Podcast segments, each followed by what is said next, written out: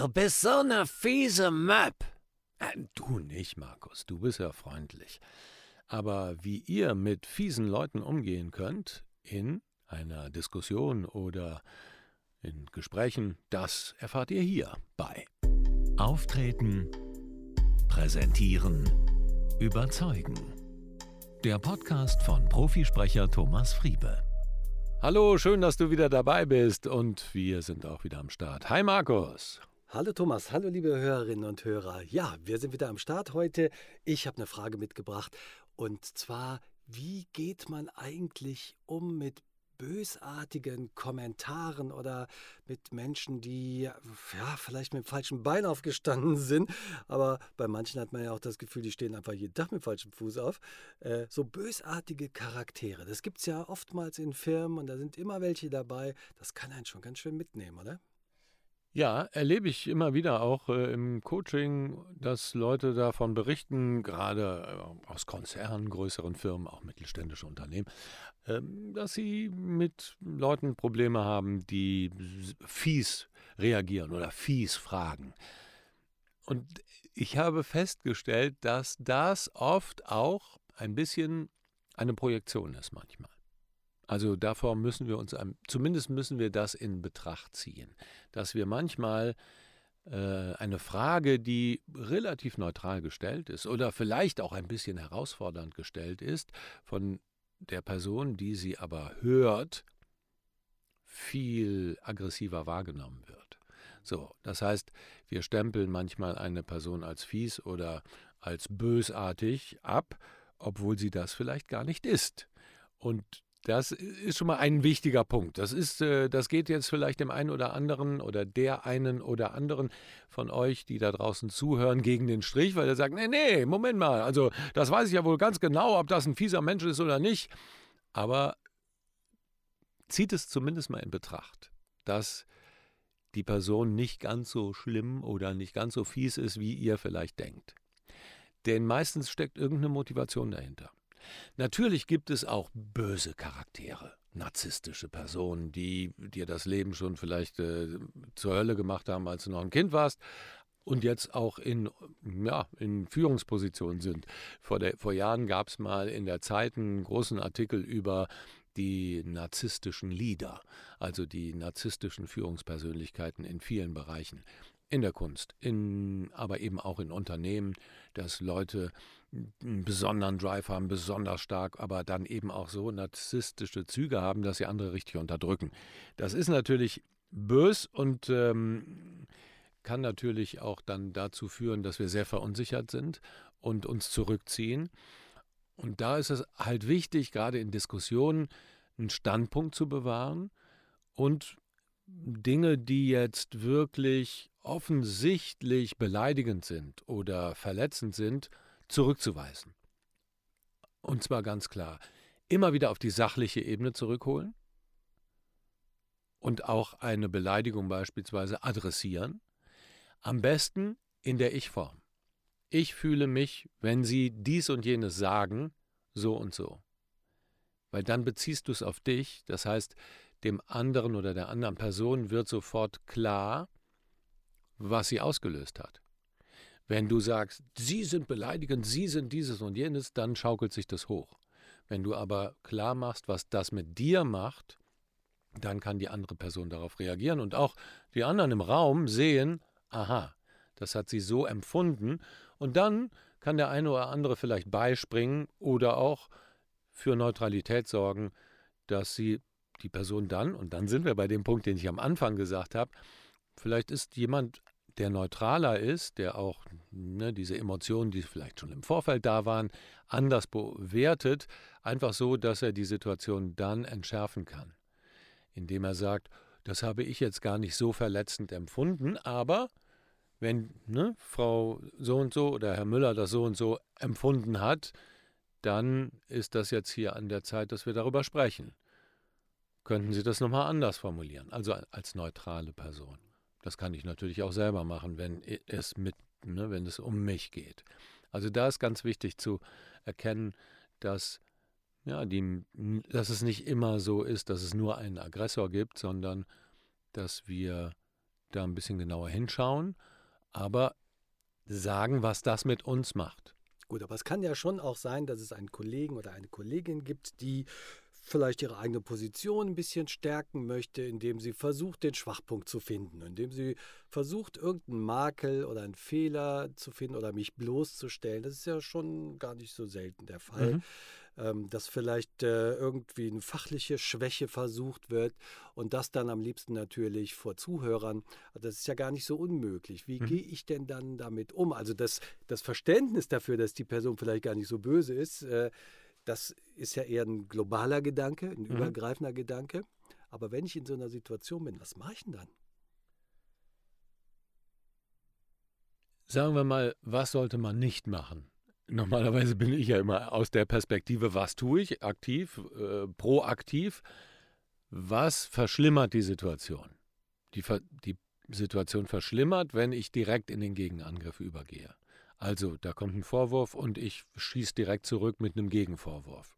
So, das ist schwierig, weil ich muss deeskalierend wirken. Auch wenn ich das Gefühl habe, verletzt zu werden, so muss ich versuchen, auf die Fakten runterzukommen.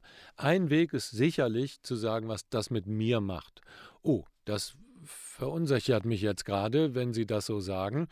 Wie meinen Sie das? Also nachfragen, ganz wichtiger Punkt immer, konkretisieren. Weil oft sind Vorwürfe, liegen oft so ein bisschen diffus im Raum. Ne? Sie haben das und das gesagt, das habe ich jetzt nicht so richtig verstanden. Was haben Sie nicht verstanden? Also ganz konkret nachfragen. Und dann auch immer tiefer nachfragen. Ja, das jetzt hier mit den Zahlen. Welche Zahlen genau? Und oft ist auch da wiederum, liegt da wiederum ganz oft die Lösung, dass wir schon das Gefühl haben, oh, ich weiß jetzt gar nicht weiter oder ich, ich komme hier nicht weiter. Dabei ist das wirklich zunächst mal eine normale Frage gewesen vielleicht. Wenn ich aber mit Unsicherheit reagiere, sehe ich darin einen Angriff. Mhm. Sind wir wieder beim globalen Ding. Aber je konkreter ich das nachfragen kann, je konkreter ich diese vielleicht allgemeine Frage präzisieren kann, indem ich nachfrage, wie meinen Sie das genau? Was stört? Ja, das stört mich irgendwie. Also das, wie Sie das so machen, das stört mich. Was stört Sie genau? Wie ich mit den Stift halte, wie äh, was stört Sie genau? An der Tabelle stört Sie die Farbe, stören Sie, Sie die Zahlen, stört Sie das Ergebnis? Was stört Sie genau? Also das, je weiter ich das eindampfen kann, desto eher wird es nämlich nicht mehr so verletzend und ich beziehe es nicht auf mich, sondern kann aus dieser Situation etwas herausziehen, was konstruktiv ist. Mhm. Wenn es wirklich eine verletzende Reaktion war, dann gehe ich eben auf die emotionale Ebene bei mir. Was hat das mit mir gemacht?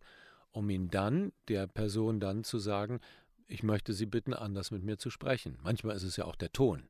Ja, sagen Sie mal, was ist.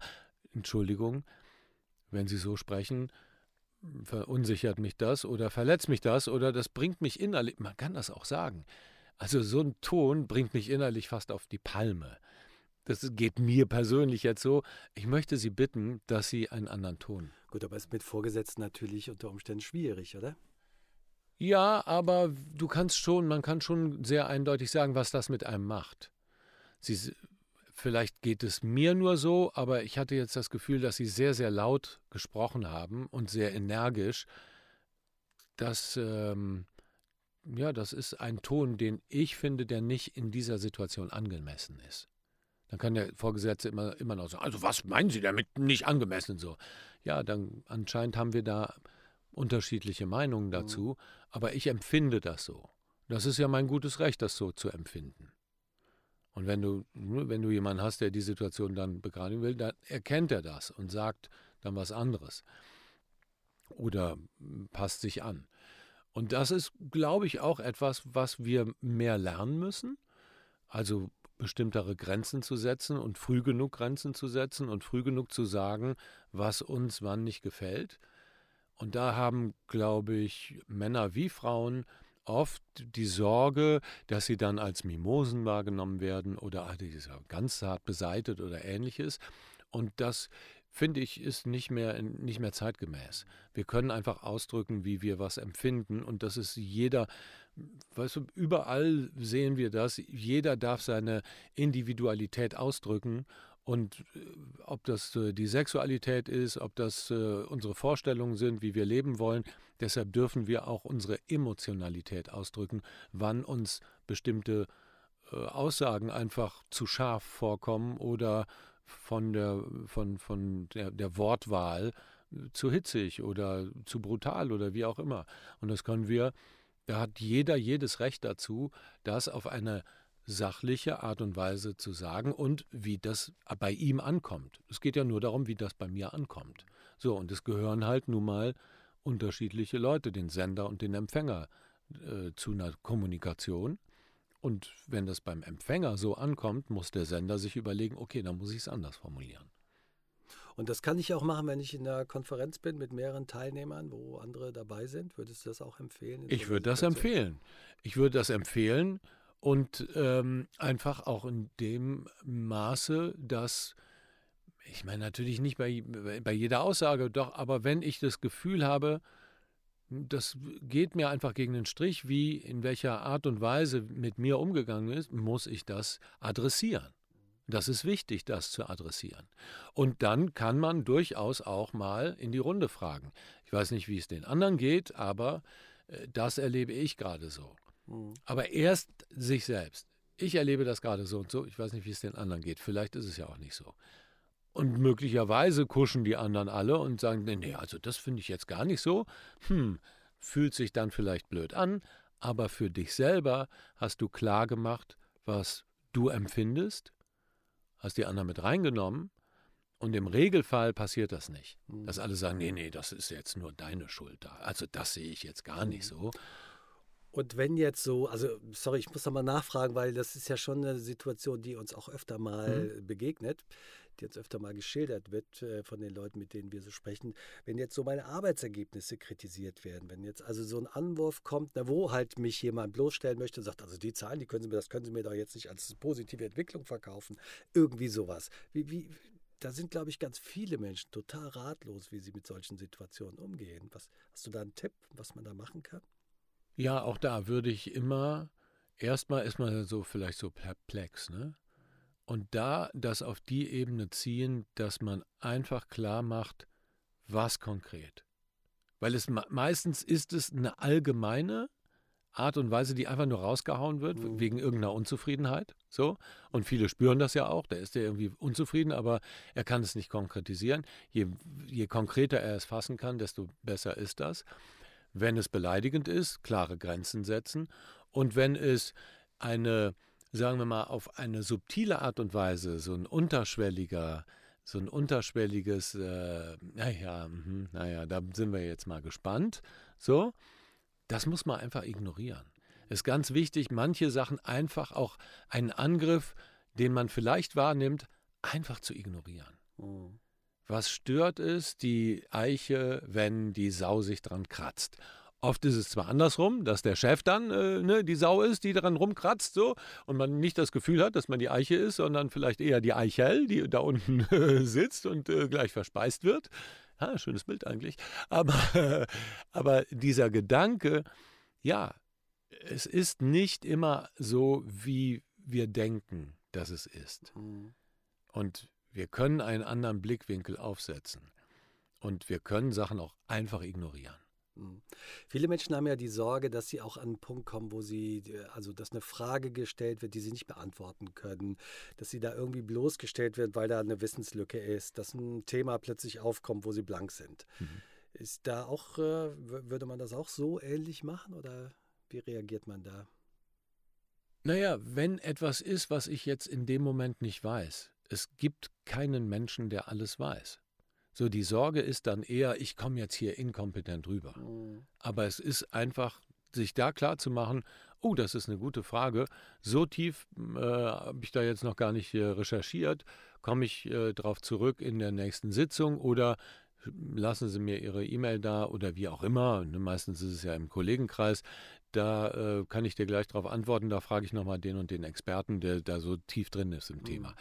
Das ist immer möglich und kein Mensch erwartet das, dass du alles weißt.